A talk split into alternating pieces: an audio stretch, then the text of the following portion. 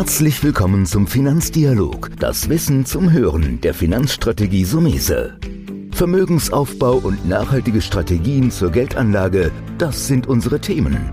Sie erhalten tiefe Einblicke und wertvolle Insider-Tipps. Schön, dass Sie dabei sind.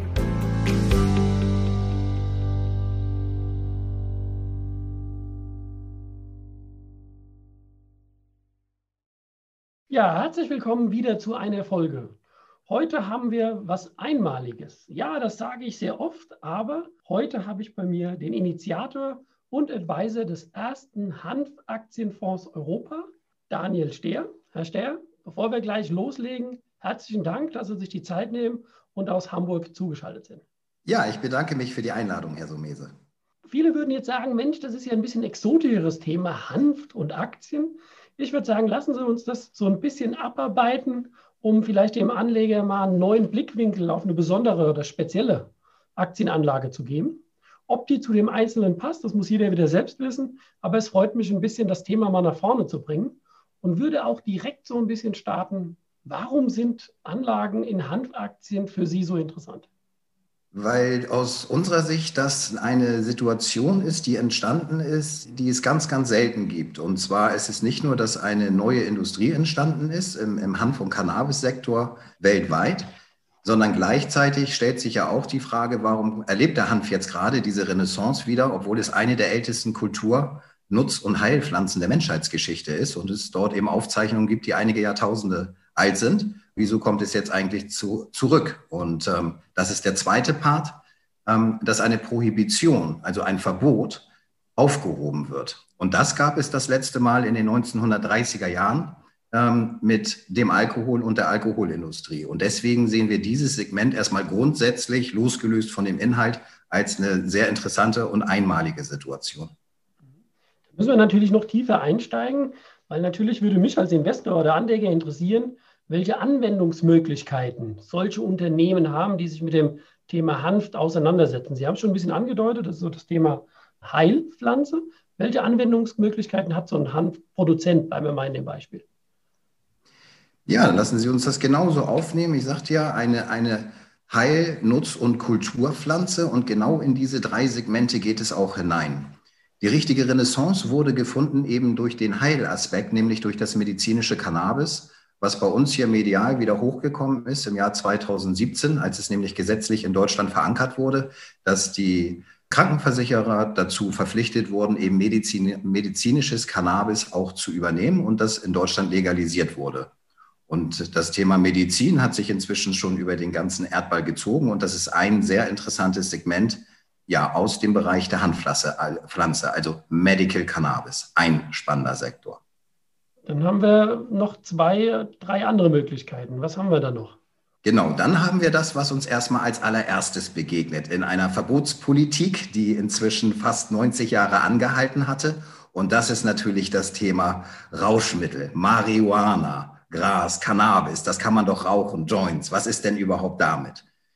Ja, das ist ein ähm, ganz wichtiges und interessantes Thema. Und ähm, da sieht es so aus, dass wir, um da einfach mal die Rechtslage auch klar zu haben, bei uns in Deutschland den Genussmittelsektor für Erwachsene nicht, äh, der nicht legal ist und es bisher noch kein einziges Land in Europa gibt, wo der Konsum von Cannabis also legalisiert ist. Da ist Nordamerika deutlich weiter, ob das Kanada als G8-Staat ist, die im Jahr 2018 den Genussmittelsektor Cannabis vollumfänglich freigegeben haben, als erster G8-Staat, wie gesagt, und inzwischen 16 Bundesstaaten der USA eben vollumfänglich auch Cannabis legalisiert haben, unter anderem eine große Volkswirtschaft eben auch wie Kalifornien mit 80 Millionen Einwohnern. Und als Information, und das ist, glaube ich, wichtig, wenn man das von der Investmentseite her betrachtet, der Genussmittelsektor findet ja statt, und zwar auf dem Schwarzmarkt bisher. Und dort werden schätzungsweise jährlich circa 350 Milliarden Dollar auf dem Schwarzmarkt umgesetzt. Und das wird sukzessive von einigen Ländern jetzt in staatlich kontrollierte Abgabe überführt. Das ist das zweite große Segment. Auch, dass Sie dort mal hören, wir investieren also mit unserem Aktienfonds in äh, Nordamerika, den USA, und dort werden in den legalen Rechtsräumen inzwischen zweistellige Milliardenumsätze bereits getätigt. Das wird in Europa noch auf uns zukommen. Und wenn Sie mögen, gehe ich dann nochmal in den dritten sehr großen Sektor hinein, der also unseren Zeitgeist extrem trifft. Und das ist an für sich das Thema der Nachhaltigkeit. Wir sprechen hier über eine Nutzpflanze, den Hanf, der ein ganz fantastischer Biorohstoff ist und so vielfältig, dass er die verschiedenen Industriezweige bereits berührt und in über 50.000 verschiedenen Produkten bereits verarbeitet wird. Aber da können wir gerne gleich nochmal einsteigen. Also drei Segmente. Medizin, Genussmittel und Biorohstoff. Weil es ist natürlich für einen Anleger interessant, ob es einen Markt gibt. Und das haben Sie jetzt sehr gut beschrieben, weil nur wenn es einen Markt gibt, entsteht entsprechend ja, Umsätze, Geschäftstätigkeit und ich will ja investieren, um Gewinne zu machen. Sie haben es natürlich angedeutet. Ich glaube natürlich, dass Hanf immer so schnell ein bisschen in diese Verbotsecke gestellt wird. Wir beide könnten jetzt stundenlang diskutieren, ob es sinnvoll ist, diese Beschaffungskriminalität für Drogen, speziell für Hanf. Das finde ich ehrlich gesagt positiv. Aber ich glaube, Regulierung ist da das große Thema. Ich habe auch ein bisschen über den Teich geguckt, mich vorbereitet und auch festgestellt, dass es in, mein, in, in Amerika so scheinbar Bestrebungen gibt, dass über alle 50 Bundesstaaten, das ist ja ein gigantischer Kontinent und damit auch ein gigantischer Markt, auszuweiten. Sehen Sie da Chancen, dass die demokratische Regierung hier eine Lanze bricht? Unbedingt. Wir sind dort also sehr stark auf dem Vormarsch. Entstanden ist das Ganze, ich sag mal, auch medial und global. Diese, dieser Green Rush wird das genannt, international, diese Legalisierungswelle, als der erste Bundesstaat, nämlich Colorado, Cannabis vollumfänglich legalisiert hat. Das waren die ersten. Und das Ganze ist natürlich dann aufmerksam beobachtet worden, auch von den weiteren Bundesstaaten. Und was sich herauskristallisiert hat, sind zwei Dinge. Die Konsumenten an sich sind nicht mehr geworden, was man eben auch immer natürlich in diesem ganzen Thema in der Prävention, Aufklärung natürlich ganz wichtige Themen, Transparenz auch hat, was genau vorher auf dem Schwarzmarkt auch stattgefunden hat. Das heißt also, die Einschätzung ist es insgesamt nicht, äh, haben die, die Drogenkonsumenten nicht zugenommen. Was aber passiert ist, ist, dass das öffentliche Angebot sehr gut angenommen wurde und man festgestellt hat bereits im zweiten Jahr, dass man durch die Steuereinnahmen mehr generieren kann als durch den Alkoholsektor. Und das ist natürlich signifikant. Und ein zweites Thema, was da gleichzeitig noch mit reinspielt, ist natürlich auch Schaff, die Schaffung von Arbeitsplätzen. Und im dritten Bereich, wenn das medizinische Cannabis auch angewandt wird, sehr interessant zu beobachten, ich sage mal, die, die Opiate-Krise gerade in den USA, dass also der Schmerzmittelsektor im Bereich eben Opiate auch abnimmt. Und diese Faktoren zusammen, die wurden sehr positiv aufgenommen. Mhm. Ja, und somit, ja. Deswegen wollte ich auch sagen, das ist ein Thema, aber das ist nur ein Thema. Und wäre jetzt auch so eine Nachfrage, aber Sie haben es angedeutet, insbesondere im medizinischen Bereich. Wir haben es ja auch gesagt als Nutzpflanze. Jetzt will ich mal ähm, zurückkommen auf so ein bisschen Ihre Arbeit oder wenn man so ein Fondsmanagement, wenn man arbeitet, Auswahl an Aktien trifft. Sie haben einen Aktienfonds aufgele aufgelegt, der steil hoch ging, steil runter, jetzt geht er wieder hoch. Das ist natürlich dynamisch in einem Branchenansatz. Wie findet man in so einem vielleicht auch noch jungen Markt überhaupt Titel? Das würde mich interessieren. Wie, wie würde man auswählen? Wenn ich jetzt Privatanleger bin, wird es wahrscheinlich erstmal schwer, überhaupt Unternehmen zu finden. Oder wie geht man da vor? Oder wie würden Sie für einen Fonds vorgehen? Ja, das ist das entscheidende Thema, wie ich auch, wie ich im Prinzip auch auf die Umsetzung gekommen bin. Denn ähm, es handelte sich hier um, um sehr kleine Aktien, die entstanden sind auf dem nordamerikanischen Kontinent. In der Hauptsache Kanada waren die ersten, die so richtig losgelegt haben, weil die bereits das medizinische Cannabis im Jahre 2001 legalisiert haben. Das heißt, die haben dort einfach einen Wettbewerbsvorsprung und dort sind dann die Unternehmen entstanden, ähm, die sich also professionell und börsennotiert mit Cannabis, dem medizinischen, ähm, auseinandergesetzt haben. Allerdings ähm, ist es eben so, dass es auch nicht so einfach ist, gerade eben, sag ich mal, für den, den Endanleger auf dem kanadischen Kontinent in Penny Stocks zu investieren. Da finden Sie gar nicht die Plattform üblicherweise hier in Deutschland, um, um dort anlegen zu können. Und ähm, ja, somit war dann relativ klar, dass es interessant sein kann, eben ein Aktienfonds als, als Anlagevehikel für diese Branche, also einen Themenbranchenfonds aufzulegen und dann wollten wir nicht so spezifisch sein und sagen, wir decken jetzt nur Medizin ab, sondern wir wollen dann in dieser gesamten Hanfindustrie, wo wir ja gerade so ansatzweise gezeigt haben, wie vielfältig das ist mit Biorohstoff Hanf, auf der einen Seite Medizin, aber auch Genussmittel, dass wir innerhalb des Sektors die gesamte Wertschöpfungskette abbilden wollen. Und nun ist es so, dass ich aus einer Privatbank gekommen bin und ähm, dass ich im Jahr 2016 bereits angefangen habe, diesen Markt zu recherchieren und über die Bank auch im Kundenauftrag bereits investiert habe. Und ähm, ja, so bin ich dazu gekommen. So haben wir die Kontakte aufgebaut, auch in, ähm, in, auf dem nordamerikanischen ähm, Markt. Und inzwischen ist es so, dass das ganze Thema bei uns hier auch angekommen ist in Deutschland, dass so einige große bekannte Titel auch aus Deutschland investierbar sind. Aber es nach wie vor, weil Sie eben auch zu Recht ja sagten, in den USA noch nicht auf der Federal Law Ebene, auf der Bundesebene eben legal ist, die börsennotierten Unternehmen manchmal auch Umwege gehen müssen über OTC, also das heißt Over the Counter, jetzt für einen Endanleger, dass sie gar nicht so diese Börsenplätze richtig finden, um dort einkaufen zu können. Ja, dafür muss man Profi sein, da sind wir und ja, haben dort den Marktzugang. Mhm. Sie haben es jetzt gut gesagt. Das Thema, was mich auch interessiert, ist Wertschöpfungskette. Das ist von Produktion, Verarbeitung oder vielleicht auch und Dienstleistungen um den Sektor. Kann man sagen, so ein bisschen wie Sie das einschätzen, auch im Moment in Ihrem Investmentfonds, den wir übrigens auch verlinken werden hier unten. Das ist jetzt keine direkte Empfehlung von mir, weil es muss einfach zu einem passen. Also sollte man mit seinem Berater dann abstimmen, inwieweit man reingeht, aber wir werden trotzdem gerne einen Link reinsetzen zu Ihrem Produkt.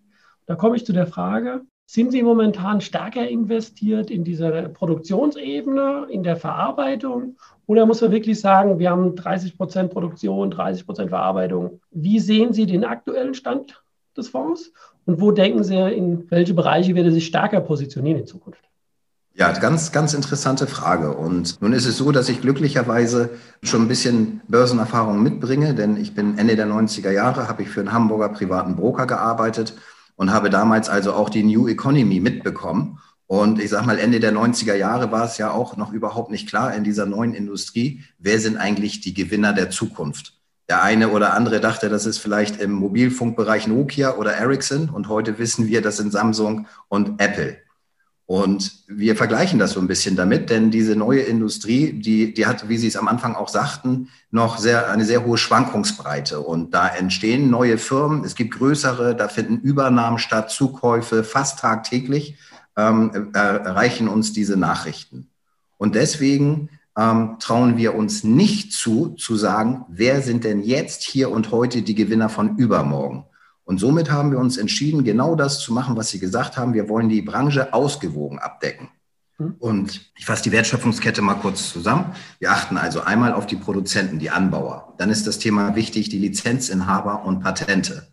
Dann haben wir genau das Thema, was ganz wichtig ist, ist sowas outgesourced oder ingesourced, das Thema Forschung, Technologie, Extraktion, ja, wenn ich aus der Pflanze selbst eben die Wirkstoffe extrahiere. Dann gibt es aber auch Extrakteure, die sich ausschließlich darauf spezialisiert haben. Distribution, Dienstleistung, genau wie Sie sagen, Produktpalette. Man muss auch wissen, natürlich ist es so, dass wir alle wissen, das ganze Thema um, um Rauch und Tabak und sowas wird ja immer weniger.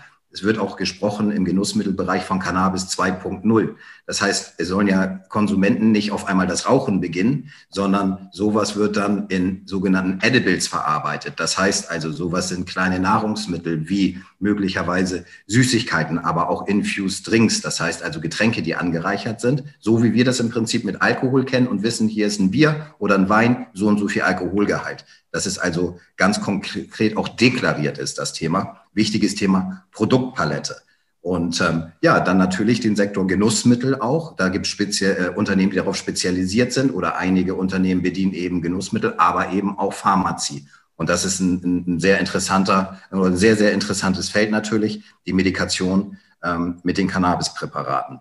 Und diese gesamte Wertschöpfungskette, die haben wir relativ ausgewogen abgebildet und haben dann nicht nur ein Unternehmen aus, aus dieser Wertschöpfungskette, sondern wir sind im Moment in gut 30 Unternehmen investiert mit dem Fonds, die alle irgendwo eine Gewichtung um bei zwischen drei und vier Prozent haben. Klar, bei der Bewegung, mal geht einer hoch auf viereinhalb, fünf oder einer ein bisschen runter, aber so sind wir im Moment ausgewogen. Zweiter wichtiger Aspekt, nur damit man es mal gehört hat, falls sich einer ein bisschen intensiver schon auskennt.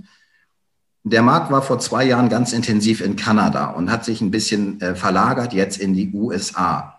Man ist davon ausgegangen, dass die Kanadier relativ zügig ihre Ware in die USA exportieren können. Dem ist aber nicht der Fall. Das bedeutet, dass die eine relativ hohe Produktion aufgebaut haben, aber sie nicht so gut abverkaufen konnten. Und wir haben ja auch in unserem Sektor, muss man ja auch sagen, schon relativ großen Drawdown gesehen, nämlich im Beginn 2019 bis Ende 2020 hat der gesamte Sektor 70 Prozent abgegeben, was natürlich jetzt ganz interessant ist, auf welchem Marktniveau steige ich denn eigentlich auch ein? Ja? Somit haben wir unseren Fonds ein bisschen, ein bisschen defensiver ausgerichtet in, in Kanada und sind jetzt ein bisschen offensiver in den Unternehmen der USA, weil wir dort, genau wie Sie gesagt haben, auch mit den Demokraten mehr Musik sehen in, in diesem und im nächsten Jahr. Vielleicht mal abschließend, dann können wir diese Investitionsebene auch verlassen.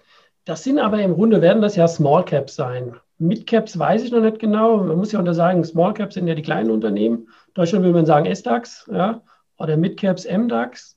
Vielleicht noch mal eine kurze Erklärung für unsere Zuhörer, wie Sie Small- und Mid-Caps einschätzen. Und meine Vermutung liegt nahe, ich habe jetzt nicht alle 30 Positionen mir ansehen können, dass die meisten dort wahrscheinlich fast eher Small Caps sind, oder? Da bin ich mal gespannt, wie, wie Sie die Struktur bewerten und einschätzen. Ja, das, das ist genau richtig, Herr Sumese. Wir bewegen uns hier im Small Cap und auch im, im Micro Cap Bereich. Ja, und, und dann ist natürlich wichtig, jetzt für den Zuhörer auch zu wissen, wie, wie, wie preisen wir das ein. Also die größten Cannabis-Unternehmen momentan am Markt, die sind bei knapp 10 Milliarden Euro kapitalisiert. Sind ja nach wie vor in, in Richtung Small Mid Cap einzurichten. Davon gibt es aber gerade eine Handvoll.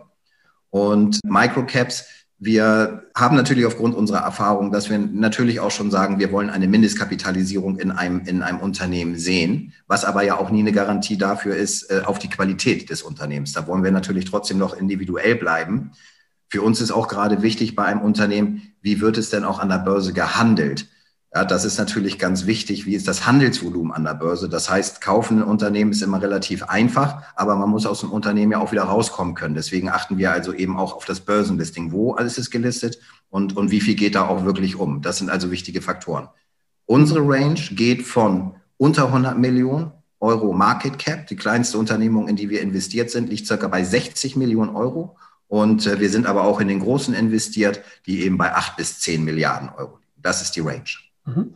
Ich wollte es extra nochmal dahin lenken, weil für unsere Zuhörer und potenziellen Anleger, die alten Hasen wissen das, weil je kleiner du gehst, je größer ist die Volatilität und Schwankung.